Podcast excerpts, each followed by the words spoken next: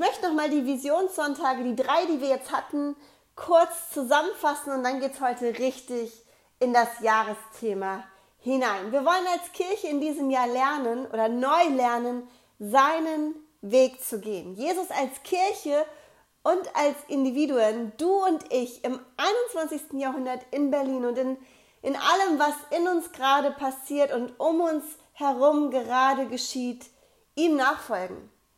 Ich lese aktuell noch dieses Buch hier von Dallas Willard, Jünger wird man unterwegs. Und das ist so ein Buch, was ich in Stückchen kaue und dann auch verdaue. Das hat es echt in sich. Und Dallas wird uns noch öfter begegnen und heute auch. Und genau das ist es. Wir werden Jünger, Nachfolger, Schüler, Talmidin, Auszubildende von Jesus, indem wir mit ihm unterwegs sind. Ganz konkret, indem wir mit ihm sind, ihm ähnlicher werden und dann das tun, was er tat. Dazu ist jeder von uns eingeladen. Egal wer wir sind und was wir mitbringen, du bist eingeladen, aber es passiert auch immer in Gemeinschaft. Darüber hat Edwin vor vier Wochen gesprochen. Du bist nicht alleine unterwegs. Jesus hatte zwölf Jünger für drei Jahre, 24-7, deren Namen wir kennen. Und dann folgten ihm noch weitaus mehr nach. Nachfolge war damals keine Sache für dich und Jesus alleine und es ist heute immer noch nicht. Und indem wir mit Jesus sind, seinem Ruf, komm, folge mir nach, nachfolgen, finden wir auch unsere ganz individuelle Berufung. Darüber hat Hannah vor zwei Wochen gesprochen. Und heute wollen wir beginnen, uns mit dem ersten Teil eingehend auseinanderzusetzen und es dann auch umsetzen lernen, nämlich mit Jesus zu sein. Was bedeutet das heute? Denn Jesus ist ja offensichtlich nicht physisch bei uns gerade. Was bedeutet das heute und wie kann das aussehen in, in dieser Welt, in der wir uns wiederfinden? Und vielleicht wirst du einiges davon bereits machen oder vielleicht auch gar nichts und das ist okay, denn für jeden von uns beginnt der Weg mit ihm ja irgendwann und irgendwo. Und wenn du heute jetzt zum ersten Mal mit diesem Jesus so richtig konfrontiert wirst, dann ermutige ich dich, komm wieder und lass dich drauf ein, denn es ist ein guter Weg. Und Jesus selbst sagt das, kommt alle her zu mir, die ihr müde seid und schwere Lasten tragt, ich will euch Ruhe schenken. Nehmt mein Joch auf euch, ich will euch lehren, denn ich bin demütig und freundlich und eure Seele wird bei mir zur Ruhe kommen. Denn mein Joch passt euch genau und die Last, die ich euch auflege, ist leicht. Sein Joch, seine Lehre, sein Weg ist leicht, passt und ist gut für unsere Seele. Und ich möchte zu Beginn noch mit uns beten. Heiliger Geist, ich möchte dich einladen, zu uns zu sprechen, ganz konkret zu jedem Einzelnen, der hier gerade ist und zuhört, dass du das sprichst und das weitergibst an uns, was wir gerade hören dürfen, annehmen können und dann auch umsetzen können. Ich bete, dass unsere Ohren offen sind deine Stimme zu hören, dass unser Herz bereit ist, das aufzunehmen und dass wir ganzheitlich bereit sind, es auch umzusetzen. In deinem Namen, Jesus. Amen. Mit Jesus zu sein. Wie geht das überhaupt? Welche Schlüssel finden wir hier in der Bibel, im Leben Jesu, in der Nachfolge der Jünger und ja auch in den christlichen Praktiken der letzten 2000 Jahre? Wir finden ganz schön viel und entsprechend werden wir in 22 auch dabei bleiben und uns tiefgehend mit, mit Jesus zu sein beschäftigen. Von März, von heute bis Dezember durch. Wie ich schon sagte, diese Vision ist vermutlich nicht nur auf ein Jahr angelegt. Jesus fängt an zu Beginn der drei Jahre, in denen er öffentlich wirkte, seine zwölf Jünger einzuladen. Ein paar sind schon dabei, und dann lesen wir in Johannes 1 ab 44 das hier. Als Jesus am nächsten Tag beschloss, nach Galiläa zu gehen, begegnete er Philippus und sagte zu ihm, Komm, komm mit und folge mir nach. Philippus stammte aus Bethsaida, der Heimatstadt von Andreas und Petrus. Philippus machte sich auf die Suche nach Nathanael und erzählte ihm, wir haben den gefunden, von dem Mose und die Propheten geschrieben haben. Es ist Jesus, der Sohn von Josef aus Nazareth. Aus Nazareth? rief Nathanael aus. So würde ich es gesagt haben. Aus Nazareth? Kann denn aus Nazareth etwas Gutes kommen? Nett, oder? Kann denn etwas Gutes aus Nazareth kommen? Nazareth war wohl nicht der Ort, von dem man erwartete, dass er gute, erfolgreiche, besondere Menschen produzieren würde. Und vielleicht kennen wir das ein oder andere Viertel in Berlin auch, von dem wir das behaupten würden oder vielleicht auch nur denken. Aber übersetzen wir das mal auf unser Viertel, auf unseren Kiez. Kann denn etwas Gutes aus Moabit kommen? Ich hoffe schon. Oder wo immer du gerade herkommst. Und Philippus antwortete, komm mit und überzeuge dich selbst. Und in einer anderen Übersetzung steht, komm und sieh. Komm und lass dich drauf ein. Komm und laufe mit. Komm und du wirst sehen, dass etwas Gutes aus Nazareth kam, nämlich Jesus, dessen Weg gut für uns ist und noch so viel mehr.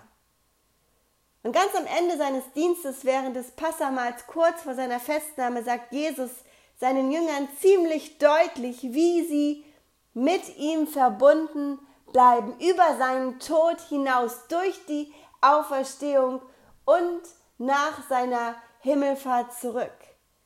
Selbst wenn er nicht mehr in seiner menschlichen Form unter ihnen ist. Und das gilt genauso bis heute auch für uns. Und diese seine Worte zu seinen Jüngern finden wir in Johannes 16. Nun aber gehe ich fort zu dem, der mich gesandt hat. Doch keiner von euch hat mich gefragt, wohin ich gehe. Stattdessen seid ihr traurig. Ich sage euch aber die Wahrheit, es ist das Beste für euch, dass ich fortgehe, denn wenn ich nicht gehe, wird der Ratgeber nicht kommen. Wenn ich jedoch fortgehe, wird er kommen, denn ich werde ihn zu euch senden. Doch wenn der Geist der Wahrheit kommt, wird er euch in alle Wahrheit leiten. Er wird nicht seine eigenen Anschauungen vertreten, sondern wird euch sagen, was er gehört hat. Er wird euch von dem erzählen, was kommt. Er wird mich verherrlichen, indem er euch alles offenbart, was er von mir empfängt. Alles, was der Vater hat, gehört mir. Das habe ich gemeint, als ich sagte, dass der Geist euch alles offenbaren wird, was er von mir empfängt. Ich habe euch das alles gesagt, damit ihr in mir Frieden habt. Hier auf der Erde werdet ihr viel Schweres erleben. Aber habt Mut, denn ich habe die Welt überwunden. Jesus prophezeit seinen Jüngern den Heiligen Geist. Für alle von ihnen. Den Geist der Wahrheit, der Ratgeber und das Wort, was wir hier auch finden, bedeutet ein anderer von mir, an meiner Stelle. Und ich werde jetzt nicht tiefer in die Trinitätslehre gehen, in die Dreieinigkeitslehre von Vater Sohn, Vater Gott und Vater Heiliger Geist. Wir haben letztes Jahr eine Serie gemacht zum Heiligen Geist, wer er ist und was er tut, wo er eingeordnet wird in dieser Trinität und was uns möglicherweise auch hindern könnte, ihn zu erleben. Und wenn dich das interessiert nochmal, dann hör es doch nach. Aber was hier ziemlich gut klar gemacht wird, ist, dass zwischen Jesus, dem Heiligen Geist und dem Vater Gott eine Einheit besteht. Wir durch Jesus den Vater erkennen und durch den Heiligen Geist mit Jesus verbunden sind. Und was für uns gilt, galt auch für Jesus. Jesus wirkte auf dieser Erde, weil der Geist des Herrn auf ihn kam, um zu tun, wozu er kam. Jesus selbst wurde vom Heiligen Geist geführt und er kam aus der Wüste mit der Kraft des Heiligen Geistes erfüllt. Und genau diesen Heiligen Geist sendet er nun uns. Wieder sprach er zu ihnen und sagte, Friede sei mit euch. Wie der Vater mich gesandt hat, so sende ich euch. Dann hauchte er sie an und sprach, empfangt den Heiligen Geist. Durch den Heiligen Geist sind wir heute mit Jesus verbunden. Sind wir mit Jesus.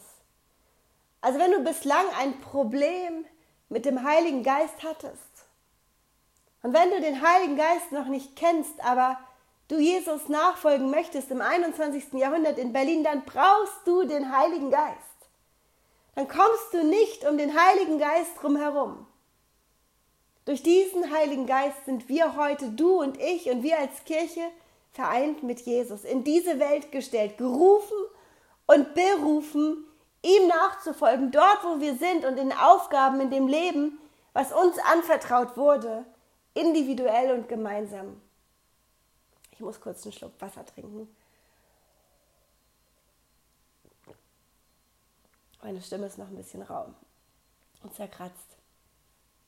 Mit Jesus sein bedeutet, mit dem Heiligen Geist unterwegs zu sein. Wie dazu kommen wir noch. Mit Jesus sein bedeutet, in ihm verankert, mit ihm verbunden zu sein. Und das beschreibt Jesus so, indem er sich selbst mit dem Weinstock vergleicht und uns als Reben bezeichnet. Und viele von uns können den Text vermutlich schon und haben ihn einige Male gehört, aber ich möchte ihn noch mal lesen.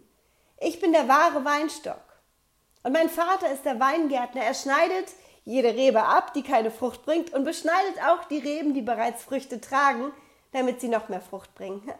Ich, ich liebe den Anfang dieses Textes hier, weil er einfach sagt, ob du Frucht hast oder nicht, du bist beschnitten.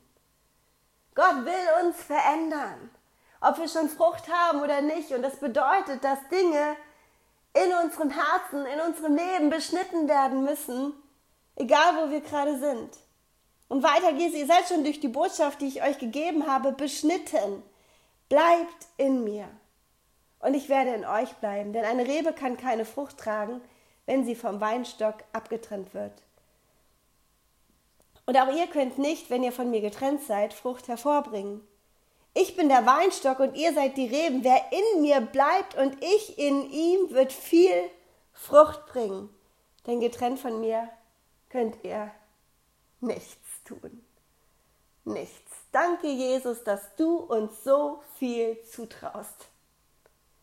Aber wenn wir uns auf unser Tun fokussieren, was wir Menschen ja gerne tun, dann verfehlen wir wie so häufig das Wesentliche. Denn hier geht es nicht um das, was wir tun können, sondern mit wem oder was wir verbunden sind. Daraus resultiert alles weitere. Wer in mir bleibt, wird fortgeworfen wie eine nutzlose Rebe, wer nicht in mir bleibt. Solche Reben werden auf einen Haufen geworfen und verbrannt. Doch wenn ihr mit mir verbunden bleibt und meine Worte in euch bleiben, könnt ihr bitten, um was ihr wollt, und es wird euch gewährt werden. Darin wird mein Vater verherrlicht, dass ihr viel Frucht hervorbringt und meine Jünger werdet. Das Ganze geht noch ein paar Verse weiter. Insgesamt sind es 17 Verse, in denen wir elfmal das Wort in jemanden bleiben finden. Konkret in Jesus bleiben, mit ihm zu sein. Und wenn ihr alles, was ich heute noch sagen werde, vergesst, dann behaltet bitte diese eine Sache hier im Kopf. Das erste und primäre Ziel eines Jüngers von Jesus ist es zu lernen, sich der beständigen Gegenwart des Heiligen Geistes bewusst zu werden, zu sein und zu bleiben. Die Gegenwart des Heiligen Geistes zu erkennen, zu erfahren und sich davon dann auch prägen und formen zu lassen, das ist die Grundlage, die Basis. Und in diesem Jahr wollen wir konkret eines tun, das praktizieren. Alles andere fließt daraus. Werden wir das tun, in ihm bleiben, durch den Heiligen Geist, werden wir Jesus schon ähnlicher, auch wenn wir noch nicht konkret darüber sprechen, was das bedeutet.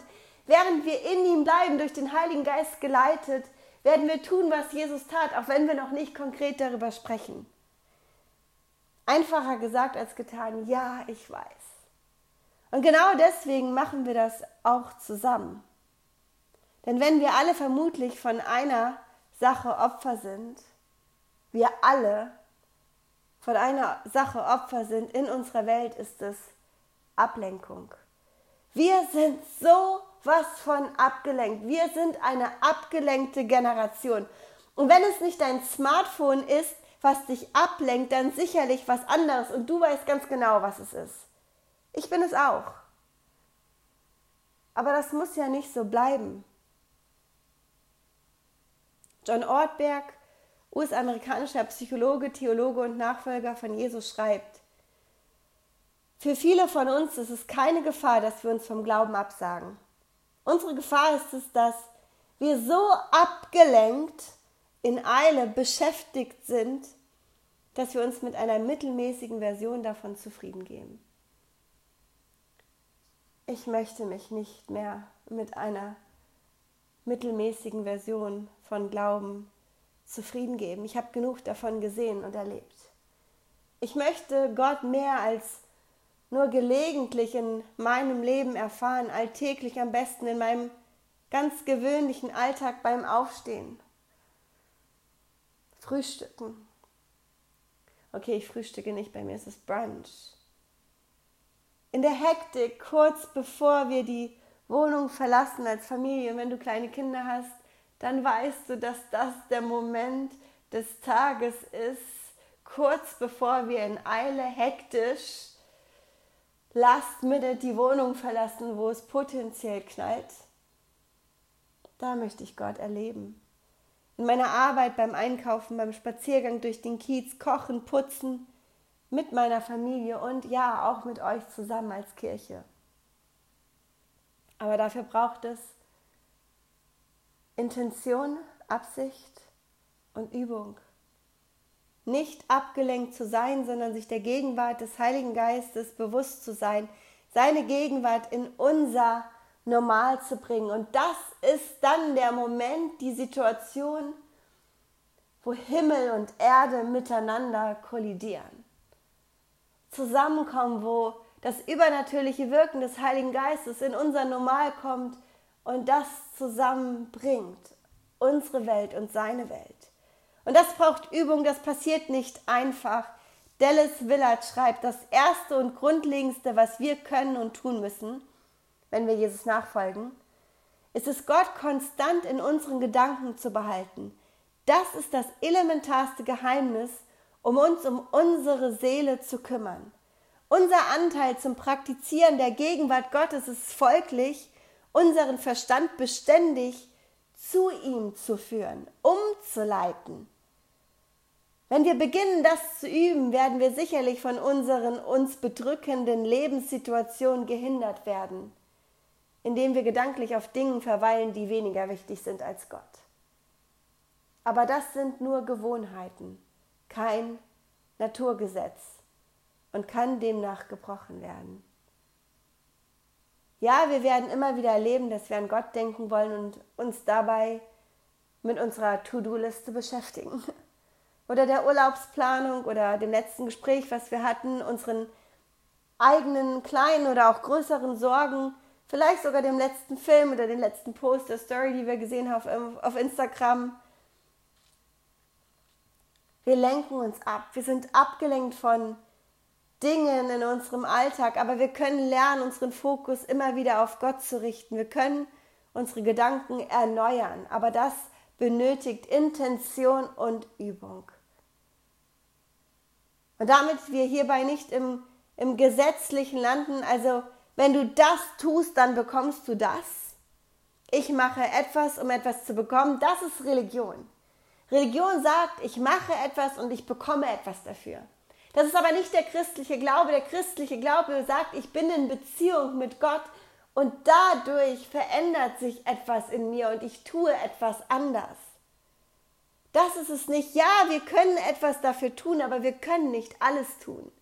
Mit anderen Worten, für die Frucht sind wir nicht verantwortlich, für das in ihm bleiben schon. Und ein Text von Paulus, den wir Christen möglicherweise häufig falsch verstehen, der aber so gut und wichtig für dieses Praktizieren der Gegenwart Gottes in unserem Leben ist, finden wir im Galater 5.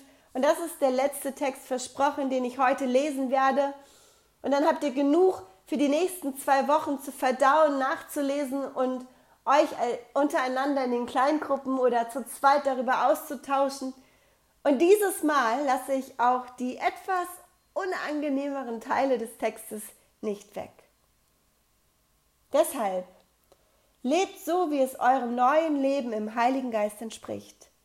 dann werdet ihr auch nicht tun, wozu eure sündigen Neigungen euch drängen. Die alte sündige Natur liebt es, Böses zu tun. Genau das Gegenteil von dem, was der Heilige Geist will. Der Geist weckt in uns Wünsche, die den Neigungen unserer sündigen Natur widersprechen. Und diese beiden Kräfte liegen in ständigem Streit miteinander, sodass ihr nicht das tun könnt, was ihr wollt. Doch wenn ihr vom Heiligen Geist geleitet werdet, seid ihr nicht dem Gesetz unterworfen. Wenn ihr den Neigungen eurer sündigen Natur folgt, wird euer Leben die entsprechenden Folgen zeigen, wie zum Beispiel Unzucht, unreine Gedanken, Vergnügungssucht, Götzendienst, Zauberei, Feindschaften, Streit, Eifersucht, Zorn, selbstsüchtigen Ehrgeiz, Spaltung, selbstgerechte Abgrenzung gegen andere Gruppen, Neid, Trunkenheit, ausschweifenden Lebenswandel und dergleichen mehr. Ich wiederhole, was ich bereits gesagt habe, dass niemand, der ein solches Leben führt, das Reich Gottes erben wird. Wenn dagegen der Heilige Geist unser Leben beherrscht, wird er ganz andere Frucht in uns wachsen lassen. Liebe, Freude, Frieden, Geduld, Freundlichkeit, Güte, Treue, Sanftmut und Selbstbeherrschung. Nichts davon steht im Widerspruch zum Gesetz. Diejenigen, die zu Christus Jesus gehören, haben die Leidenschaften und Begierden ihrer sündigen Natur an sein Kreuz geschlagen. Wenn wir jetzt durch den Heiligen Geist leben, dann sollten wir auch alle Bereiche unseres Lebens von ihm bestimmen lassen. Neues Leben im Heiligen Geist. Vom Heiligen Geist geleitet, durch den Heiligen Geist leben. Dadurch wachsen in uns diese wundervollen Früchte, die hier aufgelistet sind. Im Oktober letzten Jahres hatten wir eine Kindersegnung bei uns und ich war gerade am Beten für die Eltern der Kinder und bat den Heiligen Geist für diese Früchte in ihrer Erziehung, auch weil ich weiß, dass ich sie als Mutter immer wieder brauche. Geduld, Frieden, Selbstbeherrschung bei der Erziehung meiner eigenen Kinder. Und mitten im Gebet kam Ava zu mir und schlug mir ans Bein und sagte mehrfach, bis ich es verstand, Mama, du hast die Freude vergessen. Mama, du hast die Freude vergessen. Ich werde das nicht vergessen. Ich hatte wohl bei der Aufzählung der Früchte die Freude vergessen. Und da die Kinder letztes Jahr in der Kinderkirche alle neun Früchte durchgegangen waren, hatte sie das bemerkt und musste es mir jetzt dringend vor allen anderen sagen. Wahrscheinlich auch, weil Freude ihre Lieblingsfrucht ist. Aber wenn wir nicht vorsichtig sind, dann verdrehen wir die Bedeutung dessen, worauf Paulus uns hier so nachdrücklich hinweisen will. Dann versuchen wir diese Früchte selbst zu produzieren. Und das machen wir, indem wir uns vielleicht vornehmen, diese Woche mehr Liebe für unsere Kommilitonen oder Mitarbeiter oder unseren Chef zu haben. Oder mehr Geduld mit unseren Kindern. Irgendjemand von uns? Nur ich? Oder wir wollen unsere Zunge besser beherrschen und üben uns darin. Oder wir nehmen uns bewusst vor, mit den Menschen freundlicher umzugehen, mit denen wir gerade akut anecken. Wer hat das schon mal versucht? Eine Woche lang? Ein Tag? Eine Stunde lang? Und dabei so richtig arg versagt? Klappt irgendwie nicht so recht. Wir bemühen uns, besser darin zu sein und es funktioniert einfach nicht. Echt frustrierend, oder? Und ja, du kannst so tun, als ob du mehr Freude hättest, nach dem Motto Fake it until you make it. Aber auch das wird dich nicht in deinem Wesen nachhaltig verändern. Und Paulus sagt hier nicht, lieb mehr, hab mehr Freude, sei geduldiger, beherrsche dich doch einfach. Nein, das ist nicht das, was er schreibt. Wenn er uns Christen hier zu etwas auffordert, dann dazu, lebt durch den Heiligen Geist. Lasst euch vom Heiligen Geist leiten. Für die Frucht sind wir nicht verantwortlich. Für das in ihm bleiben schon. Okay, das ist der Satz, den ihr euch merken sollt. Schreibt euch den auf. Für die Frucht sind wir nicht verantwortlich, für das in ihm bleiben schon. Oder wenn wir zur Analogie des Weinstocks und der Reben zurückgehen, eine Traube produziert keine Trauben. Das tut der Weinstock. Und während wir durch den Heiligen Geist leben, lernen, wird Frucht kommen. Also nochmal, wie konkret sieht das jetzt aus? Wie machen wir das? Wie lernen wir ein Leben durch den Heiligen Geist zu leben? Wir schauen auf Jesus. Das, was er getan hat, um mit dem Vater verbunden zu sein. Was, was hat Jesus getan? Jesus war nicht in Eile. Jesus war fokussiert auf seinen Auftrag und hatte dennoch die Ruhe, um sich unterbrechen zu lassen. Er sah die Menschen in dieser seiner Welt wirklich. Er liebte sie und begegnete ihnen, wo sie waren. Jesus schlief viel, vermutlich mehr als ich. Er stand früh auf und betete auch, das kann ich noch von ihm lernen. Er war am Schabbat in der Synagoge, er feierte und liebte Gemeinschaft, er lebte ohne viel Gepäck und wählte ein schlichtes, dafür fokussiertes Leben. Und vor allem trug Jesus einen Frieden in sich, der größer war als seine Umstände, größer war als der Unfriede in dieser seiner Welt. Vergleich das mal mit deiner, unserer Welt. Dem, was bei dir drin passiert, um uns herum. Meine Dozentin Professorin für Altes Testament im Bible College, wo ich war, Katrina Henderson, hat vor ein paar Wochen diesen Satz gepostet.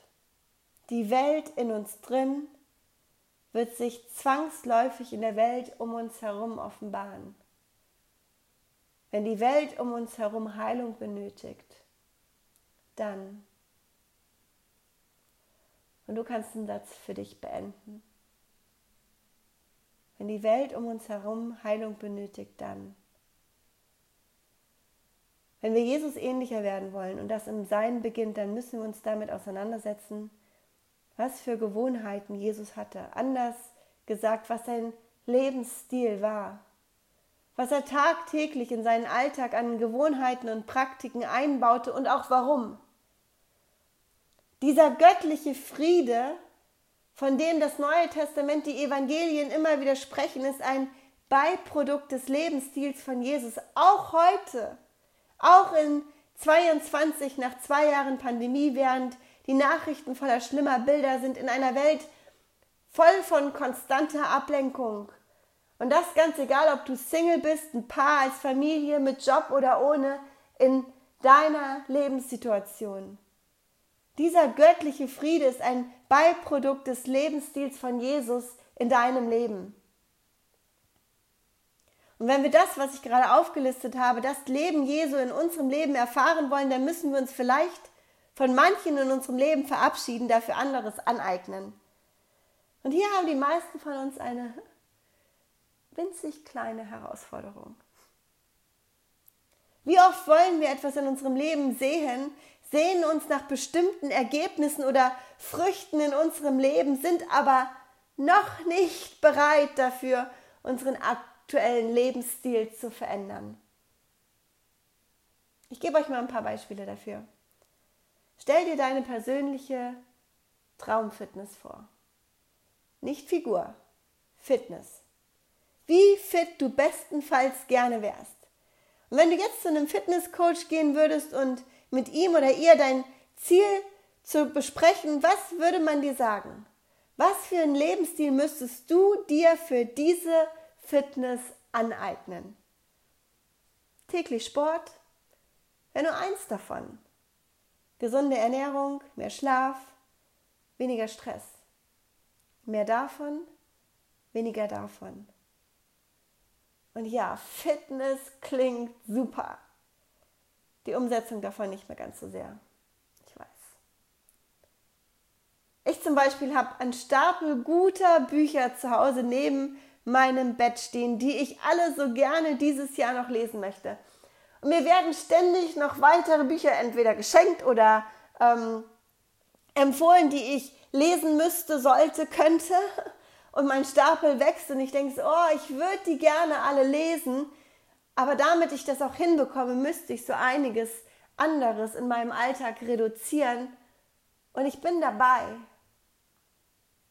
Oder meine Ehe, jetzt wird es persönlich, die ich gerne bis zum Ende meines Lebens führen möchte, bedeutet regelmäßige Eheabende, Date Nights. Das klingt so sexy, ist es aber nicht immer.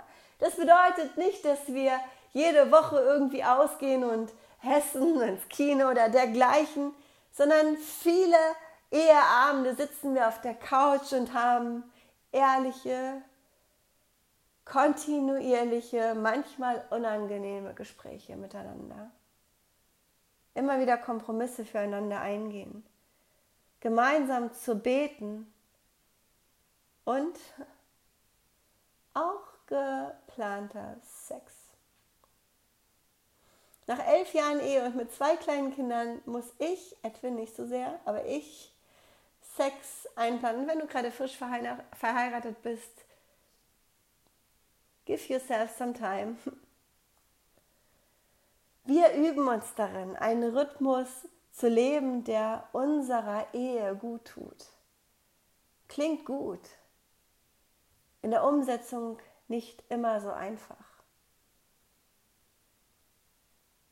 Das übliche menschliche Versagen ist es zu wollen, was richtig und wichtig ist, sich gleichzeitig aber nicht zu dem bestimmten Leben verpflichten zu wollen, welches dieses richtige Handeln und diesen erfüllten Zustand produzieren würde.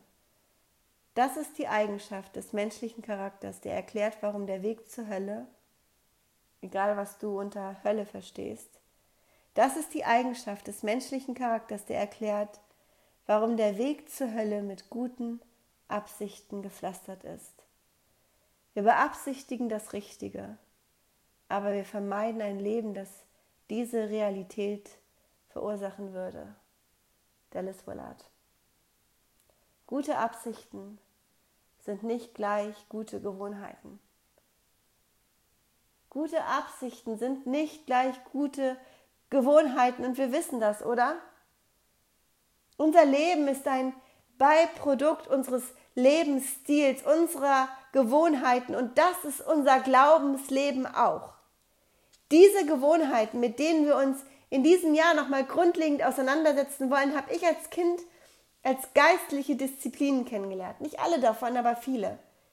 Und diese Bezeichnung Disziplin mag unsere Gesellschaft irgendwie nicht so sehr.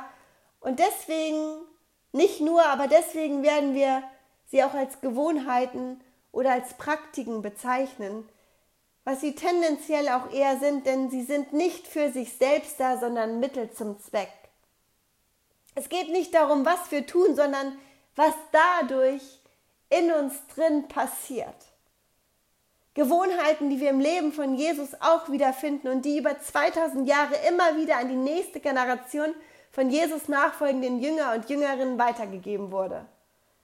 Und das sind diese hier. Stille und Einsamkeit. Sabbat. Gebet, Fasten, Bibellesen, Glaube in Gemeinschaft, Leben, im Gottesdienst, in Kleingruppen, beim gemeinsamen Essen und Feiern im Gebet zusammen und Simplizität.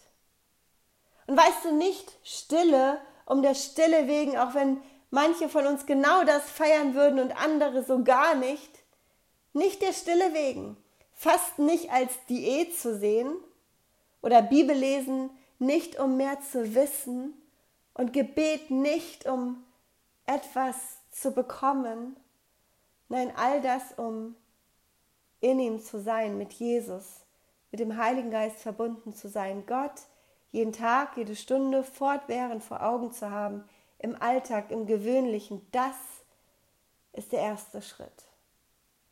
Und dafür müssen wir, Millennials und Gen Z vor allem, vielleicht unser Leben ein wenig umstrukturieren, neu ordnen. Wie gesagt, wir machen das zusammen. Ich bin dabei. Ich bin schon dabei und das, was ich bereits verändert habe, das tut gut. Und all diese Gewohnheiten in unser Leben nachhaltig einzubinden, wenn wir es denn wollen, das braucht Zeit. Das ist ein langfristiges Ziel, das braucht vielleicht drei Jahre. Zeit ist unser Zeugnis als Kirche. Gute Dinge brauchen Zeit. Aber was können wir heute bzw. morgen schon machen? Kurzfristig umsetzen. Und ich möchte euch einladen, zwei Dinge von morgen an zu tun. Und das erste ist, und ich habe euch zwei Bilder mitgebracht, die ich gerade erst ähm, auf Instagram gesehen habe von Salt and Gold Collection, die zeigen, wie wir oft Glaube leben. So, wir sitzen mit Jesus zusammen, er wäscht unsere Füße und wir sind dennoch abgelenkt und posten das und sagen, hey, coole Zeit mit Jesus.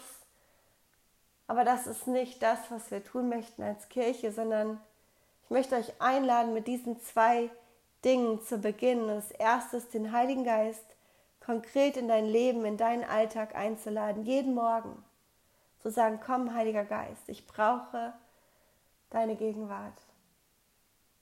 Ich brauche dich, das zu beten. Komm, Heiliger Geist. Und dann zehn Minuten in der Stille allein zu sein zu Beginn deines Tages, bevor du mit deinem Smartphone in Berührung kommst.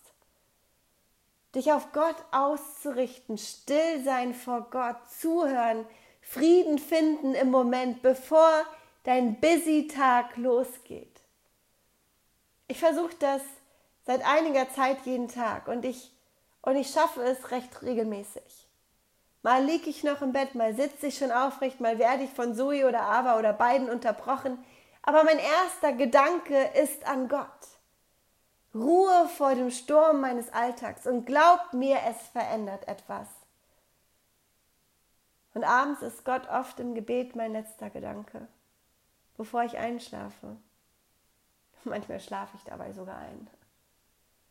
Und wenn Edwin und ich zusammen beten, oft betet er zuerst und ich danach dann fängt es irgendwann an, neben mir zu schnarchen. Aber unser letzter Gedanke geht oft abends zu Gott und unser erster Gedanke, wenn wir morgens aufstehen, auch. Jesus lädt uns zu einem Leben ein, in welchem unsere Seele zur Ruhe kommt, in Frieden ist. Auch wenn er dabei nicht ausklammert, dass dieses Leben auf dieser Erde nicht immer einfach sein wird. Hier auf der Erde werdet ihr viel Schweres erleben. Ja, aber habt Mut.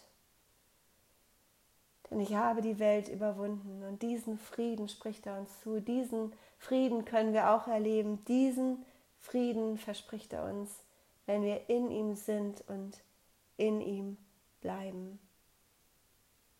Es gibt ein gutes Leben für dich und mich. Egal, was gerade in und um uns herum passiert. Wenn wir seinen Lebensstil für uns übernehmen und wenn der Heilige Geist dabei unser täglicher Begleiter, Ratgeber und Wegweiser ist. Wie Philippus bereits sagte, komm mit und überzeuge dich selbst. Komm und sie. Ich möchte beten. Komm, Heiliger Geist. Wir brauchen dich. Amen.